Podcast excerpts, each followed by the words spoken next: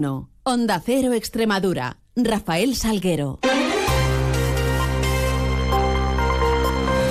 Muy buenos días, son las 7 y 20 de la mañana y tenemos 10 minutos por delante para contar noticias de Extremadura en este viernes 19 de enero, donde comenzará a amanecer en la región a partir de las 8 y 41 minutos, se ocultará el sol sobre las 6 y 29. Miramos a esos cielos que nos acompañan y lo hacemos con la ayuda de la Agencia Estatal de Meteorología. Marta Alarcón, buenos días. Muy buenos días. En Extremadura tendremos cielo nuboso cubierto con precipitaciones débiles o moderadas debido al paso de la borrasca Juan y una cota de nieve descendiendo los mil metros de altura. Las temperaturas máximas también descenderán quedándose en cifras de 16 grados en Mérida, 14 en Badajoz o 13 en Cáceres. El viento será de sureste, es una información de la Agencia Estatal de Meteorología. Se mantiene aún hoy activa la alerta amarilla por lluvias en el norte de Cáceres y en carretera la provincial Cáceres 146 en Zarza la Mayor permanece totalmente cerrada al tráfico. 21. Continuamos.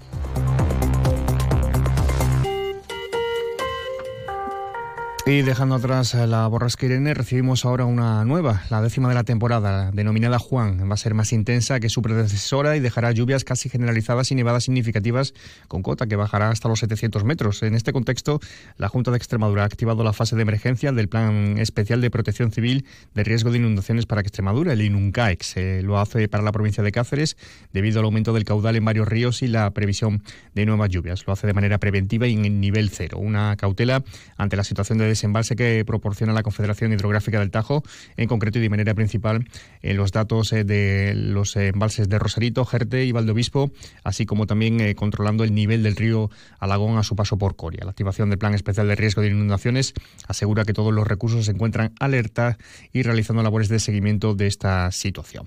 Por otro lado, y en clave sanitaria ya, les informamos eh, de que la tasa de incidencia de infección respiratoria en Extremadura se ha situado en la segunda semana del año, la del 8 al 14 de enero, en los 813 casos por cada 100.000 habitantes. Son 149 puntos más respecto a la primera semana del año. En este sentido, Extremadura, junto con Andalucía y Canarias, que habían acumulado dos semanas, eh, las dos semanas necesarias para poder rebajar la imposición de las mascarillas en los centros sanitarios, a recomendación han experimentado ese repunte de las infecciones respiratorias agudas, por lo que la obligatoriedad va a continuar vigente. En otro orden de cosas, les contamos que la presidenta de la Junta, María Guardiola, ha cifrado en 10.533 eh, millones de euros la deuda que el Estado tiene con la comunidad para que pueda converger con el resto de territorios, por lo que reclama justicia al gobierno de Pedro Sánchez, que en su opinión solo atiende a chantajes y privilegios de sus socios independentistas. Así lo aseguraba ayer en Madrid la líder extremeña. El Estado ha venido invirtiendo en Extremadura muy por debajo de la media de los últimos 25 años. Hay una parte de España, como es Extremadura, que clama justicia. Y nosotros no estamos pidiendo privilegios. Lo que estamos pidiendo es que rijan los principios constitucionales que velan por ese crecimiento cohesionado. Eh, hablamos de municipalismo. El presidente de la FEMPEX, eh, Manuel José González Andrade, ha señalado que el faro que espera que guíe la presente legislatura en dicha institución, que ayer arrancaba, sea la de que todos los integrantes antepongan el municipalismo, practicando al mismo tiempo el consenso, el diálogo y la colaboración entre administraciones. Eh, también resaltaba esa posibilidad, resaltaba esa línea de trabajo el alcalde de los Santos de Maimona, portavoz del Grupo Popular en la FEMPEX, Manuel Lavado. Escuchamos a Andrade y a Lavado. Queremos que el faro que guíe la legislatura sea el que haya dado siempre a la FEMPE, que anteponiendo en el municipalismo a todo, eh, que siga existiendo diálogo con las administraciones, consenso y colaboración. Bueno, pues esperamos seguir en, la línea que ha venido funcionando la FEMPE a lo largo de, las anteriores legislaturas como un instrumento de, apoyo al Poder Legislativo, un instrumento de apoyo a todos los ayuntamientos. Noticias en Onda Cero Extremadura.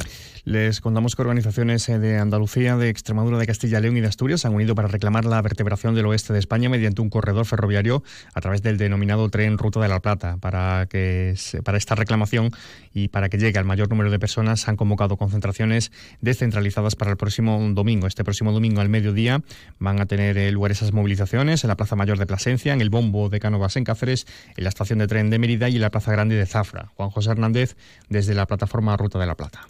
El oeste español eh, son cuatro autonomías de Asturias, Castilla y León, Extremadura y Andalucía y es la zona más subdesarrollada de España.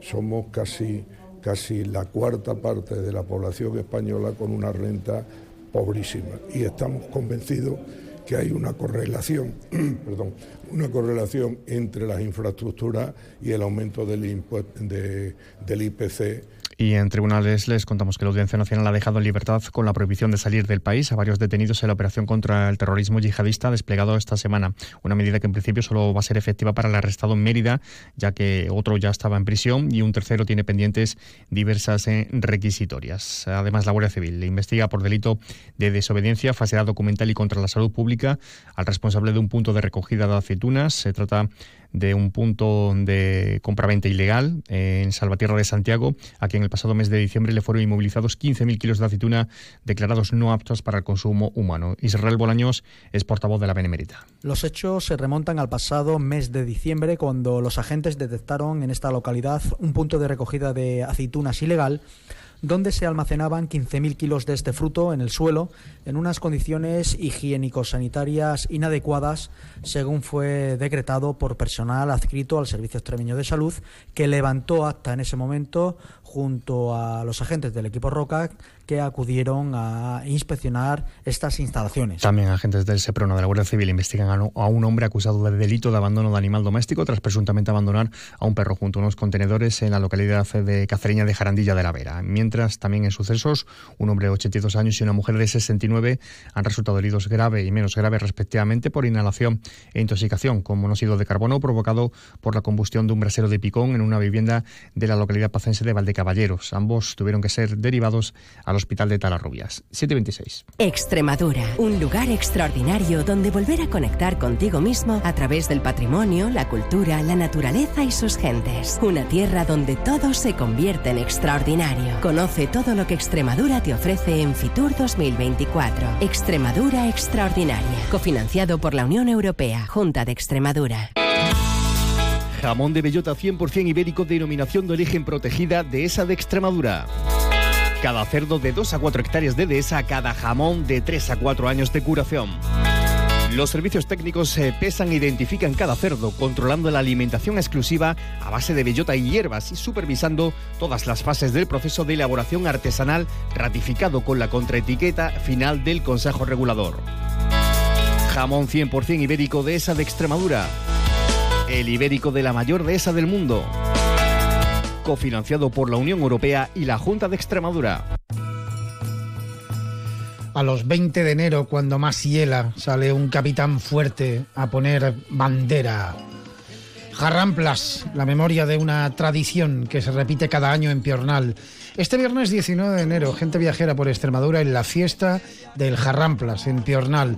Te acercamos esta fiesta de interés turístico nacional. El viernes entre las dos y media y las tres de la tarde, Jarramplas, mucho más que una fiesta, con la colaboración del Ayuntamiento de Piornal. Flexibilidad. Dedicación. Confianza. Cercanía. Compromiso. Seguridad. ¿Y si existiese un banco en el que poder confiar?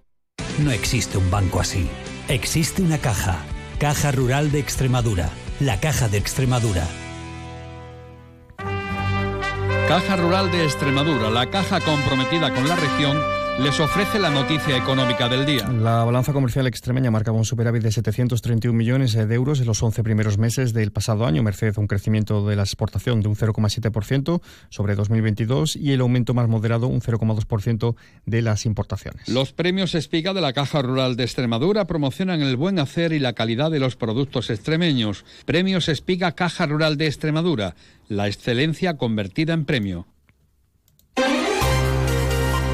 Y en capítulo de previsiones, hoy la presidenta de la Junta va a mantener una reunión con el presidente de la FEMPEX. También habrá comisión de educación en la Asamblea de Extremadura y UPAUCE informará sobre el, seguro de frutales en Extremadura, entre otras cuestiones. Todo ello mucho más lo vamos a contar a las 10 y 3 minutos en boletos, a la 1 en avance de noticias mediodía y a las 2 menos 10 en tiempo de información regional.